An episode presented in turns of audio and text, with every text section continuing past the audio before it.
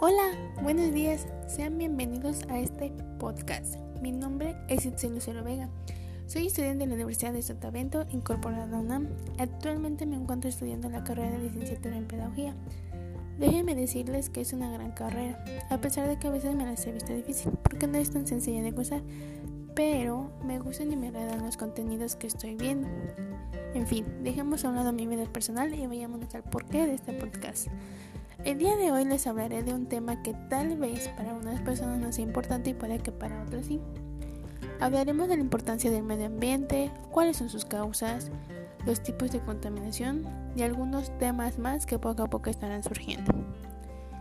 Bien, podríamos comenzar diciendo que el medio ambiente es ese espacio donde el humano mm, interactúa con la naturaleza Digamos que es un sistema formado por elementos naturales y artificiales que están interrelacionados y que son modificados por la acción humana. Hoy en día, debido a que el hombre forma parte de él, sus actividades que realiza diariamente en cierto modo se ven afectados hacia el medio, ya que con el uso de algunos eh, recursos naturales a través del tiempo se han ido perdiendo o desgastando. Hablemos en el término de la degradación todas las actividades humanas transforman al medio natural, ¿no? Provocando cierto grado de degradación. Pero, por ejemplo, en la agricultura y ganadería son la pérdida de bosques, aumento de la erosión y disminución de la producción de oxígeno, desaparición de la flora y fauna, impacto visual por la parcelación de los terrenos. En la pesca es la disminución numérica o incluso extinción de diversas especies marinas. En la extracción de recursos es la erosión del terreno, contaminación del suelo y del subsuelo. En la industria es la contaminación atmosférica y de las aguas, y hablemos de la lluvia ácida, y también de los gases de efecto invernadero. En la producción de energía es el impacto visual, que es la contaminación atmosférica entre centrales térmicas, la destrucción de ecosistemas terrestres, en este caso las presas, generación de radiaciones y residuos muy peligrosos los cuales son centrales nucleares. En urbanización e infraestructuras es la transformación del paisaje, pérdida de ecosistemas, erosión de terreno por obras diversas, contaminación atmosférica y de aguas, y generación de gran cantidad de residuos. Diga en las guerras, poco consideradas desde el punto de vista del cambio medioambiental, pero los conflictos bélicos provocan grandes daños ecológicos, especialmente cuando se emplean armas químicas o nucleares. Aparte de todo esto vienen las causas. Primero, hablemos de la contaminación del agua dulce y de los mares, la cual es provocada por la actividad industrial y las ciudades. Luego hablemos de la contaminación del aire. Es procedente de la industria y los automóviles y ni se diga de la generación de gases de efecto invernadero. Representa un peligro de calentamiento global que podría cambiar el clima a nivel planetario. Después de la destrucción de la capa de ozono. Es un resultado en donde la emisión de ciertos gases industriales, la pérdida de esta capa atmosférica dejaría la Tierra sin, protección contra las radiaciones solares. Seguimos con la destrucción de los bosques. La pérdida de la vegetación natural, unida al calentamiento global, permite un rápido avance del desierto. Luego, los residuos urbanos. Déjenme les digo que la acumulación de basura es un grave problema de las ciudades modernas y para finalizar con el tema de las causas, la eliminación de la biodiversidad es la pérdida de variedad biológica, empobrece el ecosistema global y priva a la humanidad de importantes recursos. Y bueno, hablando de especies en peligro de extinción, se encuentran el ajolote, el mandril, el oso polar, la tortuga, la jirafa, el mono dorado de nariz chata, los lemures, el oso panda, el chimpancé, el elefante, entre otras especies. Algunas de ellas o algunas de estas especies se vuelven una presa fácil y más para los que cazan por deporte. Actualmente en algunos países ya se prohibió realizar esta actividad, pero también la extinción de ciertos animales se debe a que algunos países como por ejemplo China cazan para su consumo y en este caso otros países para la producción de bienes y servicios y la producción de vestimenta. Ya que algunos animales por tener un pelaje suave y hermoso quieren tenerlo en una prenda de ropa. En fin, ahora hablemos un poco de educación ambiental.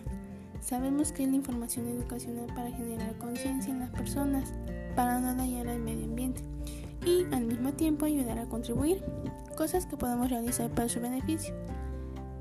En mi opinión, yo creo que esta educación se lleva dentro del aula y fuera de ella, abarcándonos en el hogar. Normalmente cuando estamos en casa nuestros padres nos orientan en las cosas que debemos y no debemos hacer, hablando en el término de ambiente.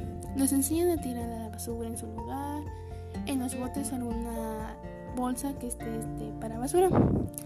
Nos dicen que en este caso en los ríos, en los mares, en los, océanos, entre otros, no podemos tirarla porque generaríamos contaminación y no solo nos afectaríamos a nosotros mismos, sino también a otros seres vivos que se encuentran ahí. Ya después, con el paso del tiempo, ingresamos a alguna institución en donde nos dirán cómo podemos clasificar la basura y cuántas clasificaciones son. En el ámbito de clasificar, hay ciertos tipos de materiales y alimentos que tienen diferentes procesos de degradación Muchas veces nos hacemos la pregunta de que si es necesario acudir a una escuela para cierta educación. Creo que es muy independientemente de cada quien, ya que algunos a pesar de que no tengan una educación o formación tal cual por su estatus económico, en casa les dan una educación o enseñan de manera que su desarrollo como persona sea eficiente y no perjudicial. En nuestro país existe un programa llamado Semana. Así es, hay un programa que el cual es como apoyo del gobierno para beneficiar en este caso a los recursos que los recursos naturales que tiene nuestro país. Por ejemplo, Semarnat es el secretario de Medio Ambiente, perdón, es Secretaría de Medio Ambiente y Recursos Naturales, que es una dependencia del gobierno. Su objetivo es luchar por incorporar en todos los ámbitos de la sociedad y de la función pública criterios e instrumentos que aseguren la óptima protección, conservación y aprovechamiento de nuestros recursos naturales, conformando así una política ambiental e integral e incluyente dentro del marco del desarrollo sustentable. Gracias a este programa ha sido un buen beneficio para la conservación y aprovechamiento de nuestros recursos naturales. Y bueno, ya para concluir este podcast, Hoy en día, en nuestro mundo están pasando muchas cosas, como ya les había comentado. Los problemas ambientales que estamos pasando, dejemos de destruir la poca vida que nuestro planeta genera. Mm, ya son pocos recursos que estamos teniendo. Tengamos conciencia y esa capacidad para dejar de abusar de ellos. Ayudemos a contribuir a darle una solución a ese problema. Cuando tirar basura a la calle, tampoco en los mares residuos tóxicos. No gasten el agua, ocupen solo la necesaria. Por ejemplo, si van a lavar algún tipo de material o en este caso normalmente hay muchas personas que lavan su carro con las mangueras. No lo hagan, lávenlo con la cubeta. En verdad gastan menos agua de lo normal. Que en este caso sería como con la manguera. Y bueno, uh, si podemos reciclar algunas cosas, hagámoslo. No nos cuesta nada. Son pequeñas acciones que pueden marcar una gran diferencia. Y bueno, recuerda, enseñar a cuidar el medio ambiente es enseñar a valorar la vida. Oh, por cierto, un dato curioso. El medio ambiente también controla las horas de nuestro reloj. La velocidad de rotación de la Tierra está disminuyendo gradualmente lo que significa que en unos 140 millones de años a partir de ahora, la duración de un día en la Tierra será de 25 horas. ¿Se imaginan? Qué impresionante, ¿no? Y bueno amigos, esto ha sido todo por mi cuenta, espero les haya sido de su agrado esta pequeña información y muchas gracias por escucharme. Hasta luego.